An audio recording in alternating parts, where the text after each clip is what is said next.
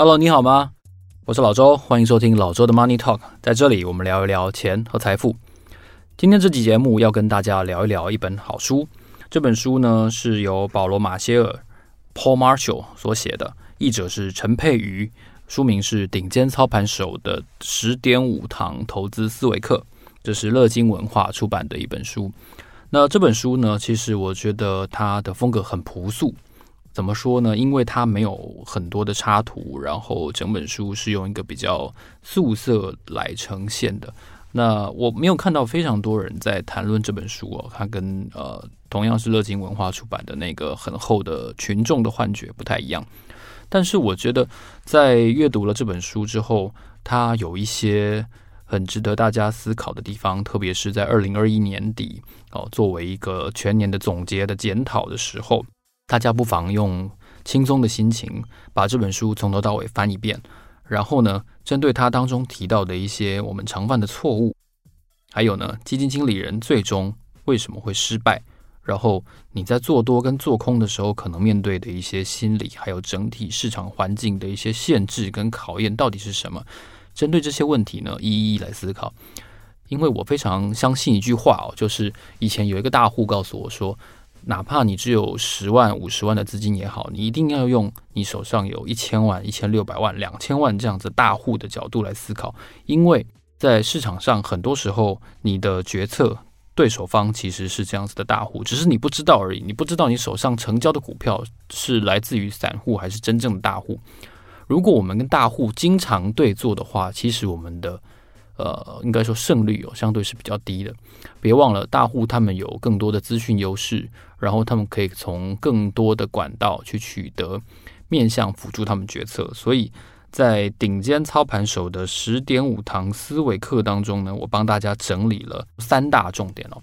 呃，第一大重点呢，就是投资人哦，散户最常见的七个问题，七种心理的偏差跟谬误。其实投资学真的是一种心理学，不要觉得我们人类是理性的哦。我们就像我们在滑 FB 的时候一样，我们在投资决策上很多时候都是非理性的，有一种你根本说不出来的迷信跟偏执。那我们就来看看这七大投资人最常见的散户七大罪人到底是什么呢？第一个问题哦，就是乐观偏误。乐观偏误就是一个嗯很有趣的误差。怎么说呢？我随便举一个例子哦。我老周是全内湖最会选股的上班族，你会不会觉得很奇怪？你一定会觉得狗屁，怎么可能？好小干话，对不对？对不对？你会说内湖那么多人上班，你怎么会觉得你自己是最厉害的？好，那我如果修正一下，我老周是全内湖前百分之十、前百分之二最会选股的上班族，你还是会觉得我在说干话，因为你会觉得内湖就那么多人，你怎么会有自信？哦，老周，你怎么会有怎么会有这么这么狂妄的想法？你凭什么断定你是全内湖最会选股的前百分之二的上班族？如果你对我刚才那句话有很肯定的直觉，认为我是在说干话的时候，很多人在不知不觉间就犯下了一模一样的乐观偏误，只是我们毫无察觉。我们都会觉得，我们选这三只股票，一只是营收成长最棒的，然后一只是下个月营收成长会是最棒的，另外一只哈会是明年配息殖利率最高的。然后呢，都让你说对了，那它会呈现最好的报酬吗？好像也不会。曾经犯过非常多类似的错误，如果我们回去把我们的对账单全部摊开来看的话，所以这个乐观偏误，大家真的是要非常的小心。这个偏误在你面对多头市场的时候，在你沉浸在多头市场的喜悦的时候，你是感觉不出来它的威力的。乐观偏误一定要等到剧烈的、突然的下跌，或者是大熊市的时候，才会发现哦，多么痛的领悟啊！真的是这个辛晓琪，就你可你可以去听一下他那个原版的领悟那首歌哇，他那个那个感觉，你有赔过钱，你就会觉得哇，这个这首歌就是在说我啊，乐观偏误。那第二个。心理的误差是什么呢？就是赌徒谬误哦。这个如果在投资学上，就是叫做均值回归的谬误。我用赌徒来做一个形容好了哈、哦。假设我来玩骰子的比大小，然后呢，在这个骰子连续开了九把大之后，我就会赌它接下来已经已经开已经开过九把大了，我接下来应该不会再开大，接下来应该是十二把当中应该要有八把会是小才对，所以我接下来八把全部都压小，接下来十二把全部都压小，真对不起，接下来十二把有九把都开大，你输惨了、呃，这是如果有读过《鹿鼎记》的话，我记得《鹿鼎记》当中就就。在韦小宝跟嗯，好像是毛十八吧，韦小宝跟毛十八的那个那个剧情当中就有提到这一点，就是最后那个骰子一连开了十几把的大，你会觉得这是活见鬼了，对不对？怎么可能？这一定是作弊，这作弊，这是大户坑杀散户哦。没有，其实没有，这就是很简单的几率的呈现而已哦。谁说生儿子下一胎就是女儿？哦，谁说连续生三胎女儿，下一胎一定是儿子？这就是几率问题嘛。好，我们不谈论其他的什么精子分离术什么的，但是赌徒谬误这件事情是我们经常会拿来自我安慰的一件事情。什么呢？哦，他他已经连涨三天嘞，哦，连涨五天，跳空五天嘞，他怎么可能下礼拜一还开还开高？不可能，我空他，然后然后呢，然后你就赔钱了。然后没有然后啊，对，我常会说没有然后，对不对？因为你是错的嘛。所以赌徒谬误这件事情，就是你千万不要觉得有的时候均值回归一定是回归到你对的那边啊。通常均值回归都是回归到你错的那一边，一定要注意啊！这个赌徒谬误也是大家常常犯的。还有一个跟上述两者的偏差是有点关系的，就是过度自信。你会面对市场的时候，你会觉得我做的每一步都是天纵英明。这个股票就是要在买在这个地方哦，就是要卖在这个地方哦。然后呢，这个股票就千万不能买，不能买哦。通常我们都会这样告诉自己，我们也会这样子很自信的告诉别人，在一万七八千点的时候，你都会这样告诉自己。但是在去年的三月，二零二零年三月的时候，通常也都是这个人会告诉大家，我跟你讲，一定会跌到五千点，你等着看好了。这个全世界疫情啊，我告诉你，这个不得了啊，大家死光了，台湾死死几百万人，我告诉你。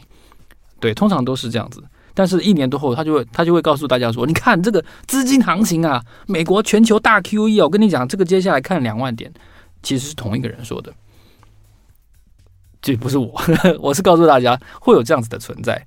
过度自信这件事情，呃，通常是在对于自己太过有把握，然后对于这个市场可以不理性到何种程度是完全没有概念的这种人，他就会。”不断的陈述自己的决策，然后不断的犯错。然后呢，第四个偏误是什么呢？定锚偏误。这个偏误我自己今年就犯过。如果你有听航运股那两集的话，哦，我如何失去了一个好同事那一集的话，你就会发现，我我我个人啊，我对航运股是有一个既定印象，就是呃，长荣长荣就是嗯二十到三十块吧，那四十块就就嗯见高点了，然后就创历史新高了。然后五十块就啊，天哪，这个泡沫了啊，泡沫要破裂了。然后我就劝同事在三十块的时候停损阳明。我真的觉得这件事情是在我人生当中一个非常非常重要的一个一个嗯，可以说挫折吧，就好很好笑的，很好笑到荒谬的这种挫折。就是你事后看，其实你也不用多久之后检讨，你就会发现你为什么会在三十块的时候跟人家说你要停损阳明。也不过才一年，一年以内你就发现你自己错到非常好笑，这这凸显了我老周既犯了过度的自信，然后呢，我又犯了定锚偏误。为什么呢？我对航运股的印象就是二十到三十，四十就是泡沫，五十就是泡沫要破裂，这就是我的定锚。我把我把这种股票的价格区间就定在这里，这个锚就下在这里。我都没有想要去改，我也没有做基本面好好研究。好在我没有买，我没有去空它哦。那不然真的是真的，我我我觉得我的个性就是会这次跌下来，我会卖在一百块，然后看着它长荣又涨到一百四十块，然后我就决定去呃去把我的账户给关掉的那种人。所以定锚偏误，大家要千万小心，这也是一个你会不知不觉间会非常顽固的一种心理的陷阱。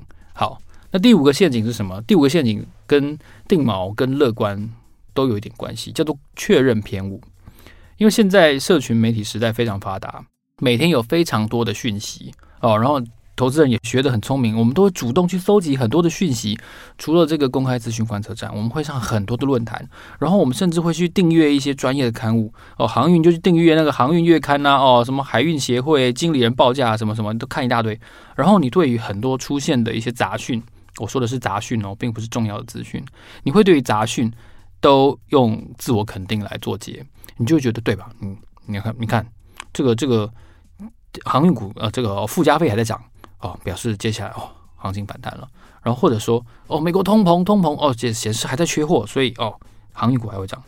对于所有出现的讯号，大大小小的资讯杂讯，你都用自我肯定的方向去解释，你都没有想到一种可能性是我可能是错的，而且我可能错的机会可能超过一半，超过百分之七十五。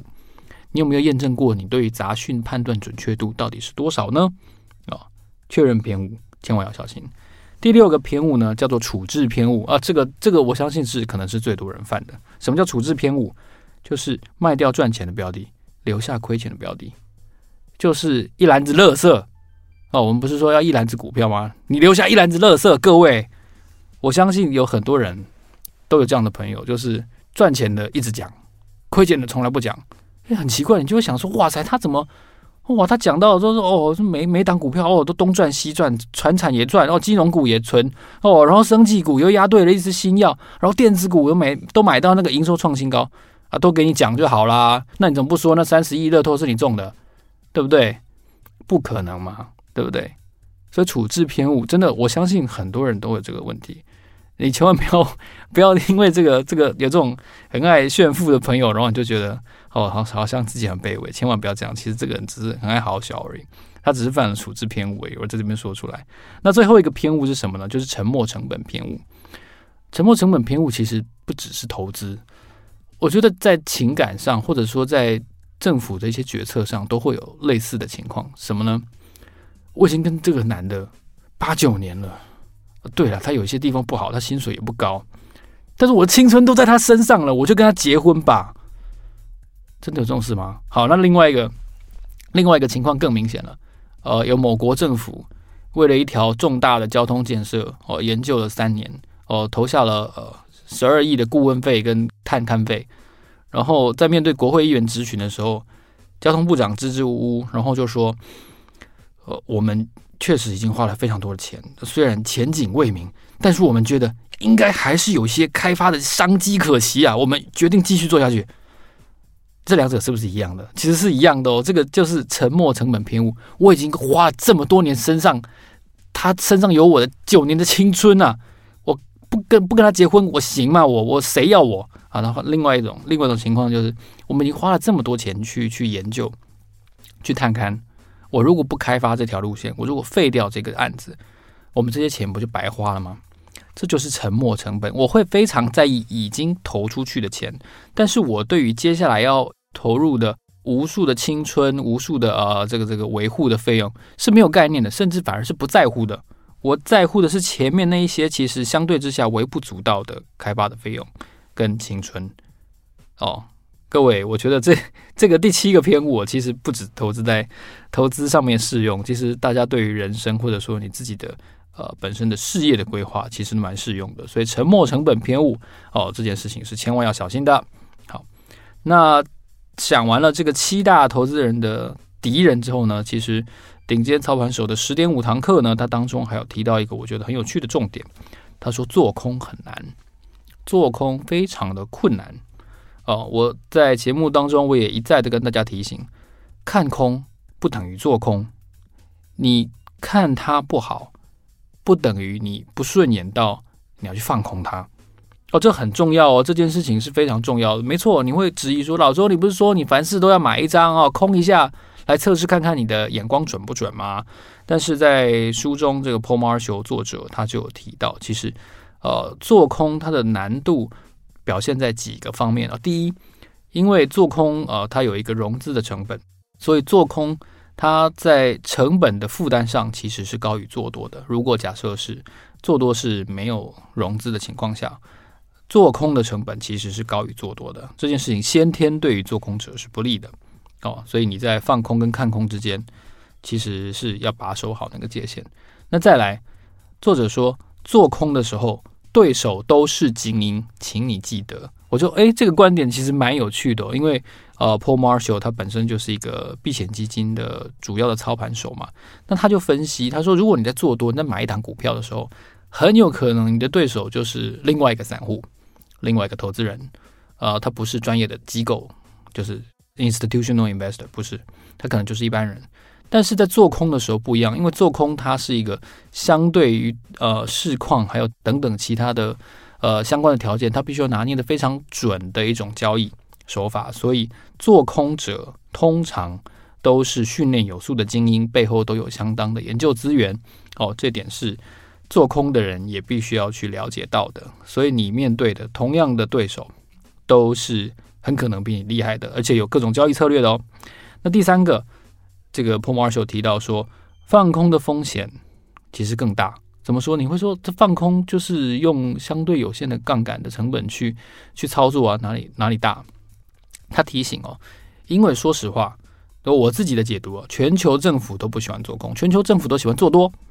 哦，总是喜欢股市上涨嘛？有人喜欢股市下跌吗？有这种有这种阁揆吗？有这种总统吗？好像没有嘛，总理没有，所以。监管措施在市场不好的时候，很可能会突然变化。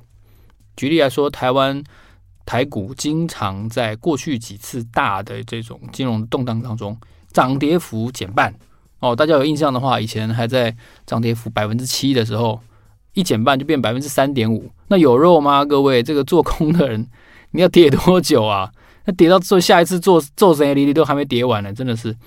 所以监管措施突然变化。还有啊，你这个贷款费用可能突然间，你拿来融资杠杆的费用突然突然提高了哦，这个杠杆的成本突然提高哦，贷款费用还有监管措施的变化，都是放空者要面对的、要处理的风险，这点要注意。而且他也提到说，真正的哦，这个大放空、大卖空 （big short），它最佳的时机，也许不是在一档股票下跌百分之九十的时候，也许是在股票还没开始跌的时候。那你会说，这不是废话吗？还没开始跌，那我我也知道这个做空利润当然最大啊，但我怎么知道它一定会跌？诶，这个就是做空者真正的功力所在了。你看大麦空那个电影里面，我记得真正的那一群原型的人物，像是那个医生啊，他们不是都提早了整个金融危机大概超过一年以上的时间，他们在不断的放空那个美国房市相关的那些债券嘛。所以，真正最佳的利润最佳的时机，也许真的是在这个股价还没开始跌的时候。但正是因为如此哦，所以其实你操作的难度是非常大的，因为你很有可能是错的哦。